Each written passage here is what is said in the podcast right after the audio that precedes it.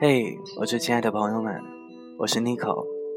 那我在说，你有在听吗？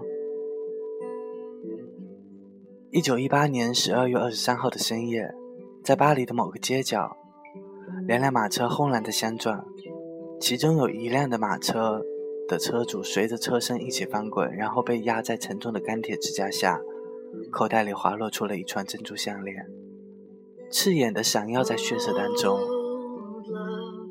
这个男人，他的名字叫做亚瑟·卡伯，是当时著名的贵族和工业家。几乎到了一百年以后，即便是贵族的身份被时光给洗掉了，但他还有另外一个知名的身份—— Coco 香奈儿的恋人和支持者。他资助一文不名的香奈儿开办了自己的帽子店，从他制作精良的男士服装中提出灵感，运用到女性的衣饰。同时，他还请了巴黎当时最炙手可热的歌剧演员戴上了香奈儿设计的帽子，成为了上流社会的广告牌。他用他的才华以及财富帮助他走进梦想。然而，在他三十一岁的时候，那场车祸愕然地带走了珍珠项链，是他送给他的最后一件圣诞礼物。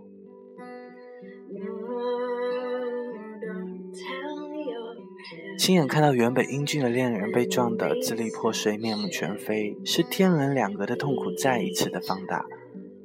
只是香奈儿安静的用手帕、手帕包起了那一串染血的项链，把眼泪、悲伤、尖叫通通都咽到了心里。她为自己做了一款黑色的小短裙，剪短了头发，无言的悼念了自己的爱情，没有歇斯底里的悲鸣。只有隐忍不落的寂寞。几乎两年的时间，他都在沉默中度过，一直到一九二零年，香奈儿去参观了瑞士的珠宝矿，他闪电般的想到了卡伯留下的那一串蓝血的珍珠，灵感瞬间被激发，他把二者结合，将各种不同颜色质地的珠宝镶嵌在一起，丰富了珠宝的。颜色和样式，在当时的一个公爵的帮助下，香奈儿又找到了呃人工的珠宝和天然珠宝混合镶嵌的这种新的设计方式。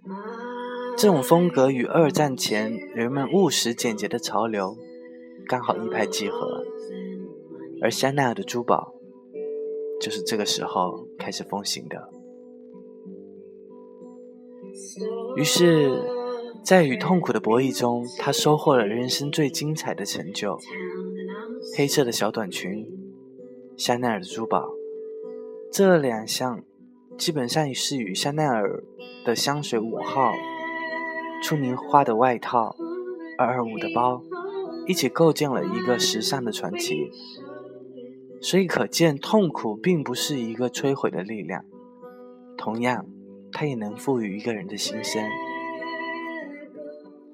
就像《金刚经》里说的：“人生有七苦，生、老、病、死、怨憎会、爱别离、求不得。”大多数的人都喜欢把自己的痛苦想象的独一无二的，如此的销魂。但其实，在人类漫长的进化过程当中，真正绝无仅有的东西，基本上是凤翎毛。凤毛麟角，大部分的人和事，其实可以用三个字来概括，叫做不出奇。幸福也是如此啊。其实痛苦更是这样，只不过痛苦比幸福来得更猛烈、更尖锐，以至于身在福中的人，常常都不知道知福，而身在苦中不觉得苦的人却很少。摆脱了痛苦，是比收获更大的幸福还要难的一件事。那么，别人是怎么做到的呢？我记得第一次跟一个女性的啊朋友到她工作室的情景，其实那是一栋单身的公寓，空间被做室内设计的她切割的恰到好处。家具很经典，摆设以及质量来说，应该是一个上乘的设计。而他告诉我，这一栋公寓的整体方案，他获得了室内设计的奖项。他像一个孩子一样的手舞足蹈，女王一样的带我去参观他的私人领地。其实我很吃惊的，当时端着红茶，我不知道自己的好友什么时候从婚姻中的那个家之外，又弄出了一个这么精致的家，而仅仅只是三年而已。三年前，她还是一个很颓废。被工作和家庭都压得透不过去的绝望主妇，那个时候吐槽老公啊、婆婆，基本上是她每一次见面的必修课。无论是 A A 制的分摊家用，还是保姆的不省心、丈夫的不体谅、孩子的不听话，都可以让他抓狂。我虽然理解，但是其实这种负面的能量接触久了，难免会有一点烦躁。的确，我不太喜欢听我的朋友向我抱怨家里面的家长里短，不喜欢根本就是那些没有用的。其实，就算当时说的再酣畅淋漓，问题依旧是问题，直愣愣的处在那，就像是一个嘲笑拿他没有办法的人。假如跟我说能够解决问题的话，我愿意把业余的时间都拿来当做树洞。但太多的事实让我看到，谁都没有金刚不坏之身。每一个看起来从容淡定的人，都是经过翻江倒海的涅槃重生的内心戏。而倾诉是这个世界上最无效的解药。于是我就对他说：“其实你的痛苦是从哪里来的？不过是你的能力解决不了眼下的问题。”所以，摆脱痛苦最有效的方法，不是逛街、看电影、做 SPA，也不是向我吐槽，更不是在刷朋友圈变相的倾诉，而是去专心的做好能够增强你能力的事情，直到你的本事大到足以解决目前的问题。他当时听了可能会有一点点的尴尬，但是后来的确对我的，呃。一些抱怨有在逐渐的减少，直到人不停的变出一个装修好的工作室。当然不用问，我也猜得出他为了这个小小的空间付出了多少的努力和辛苦，得到的回报是，这里是他的港湾，给予他安宁的空间，自由的思索，自由的工作的氛围。只是。当我看到朋友把曾经的痛苦变成大力水手的菠菜吃掉以后，即便吃的时候还会在流泪，但是吃完却力量大增。说心里话，我真心的为他感到骄傲。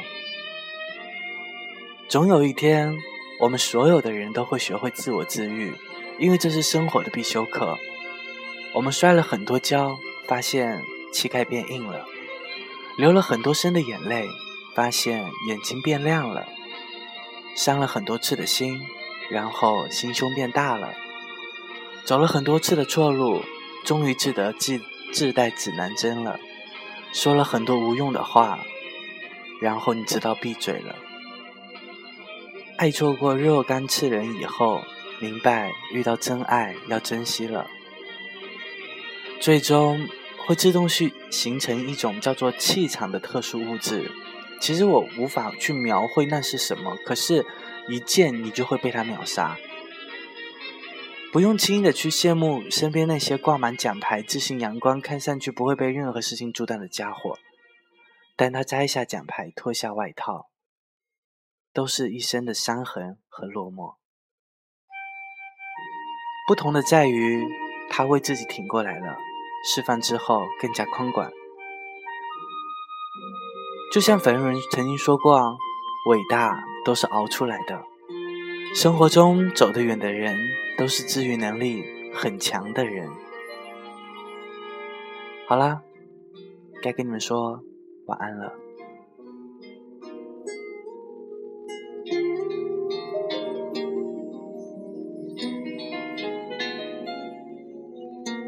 闭上你的眼，我在你身边。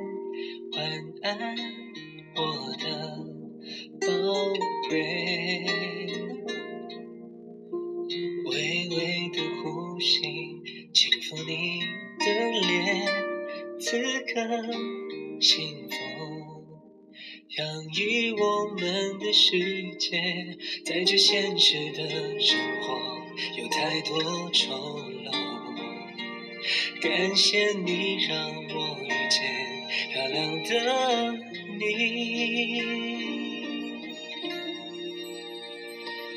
我爱你，小宝贝，你是我的天使。看你的眼，看到了我们所有回忆，没有疑问，就是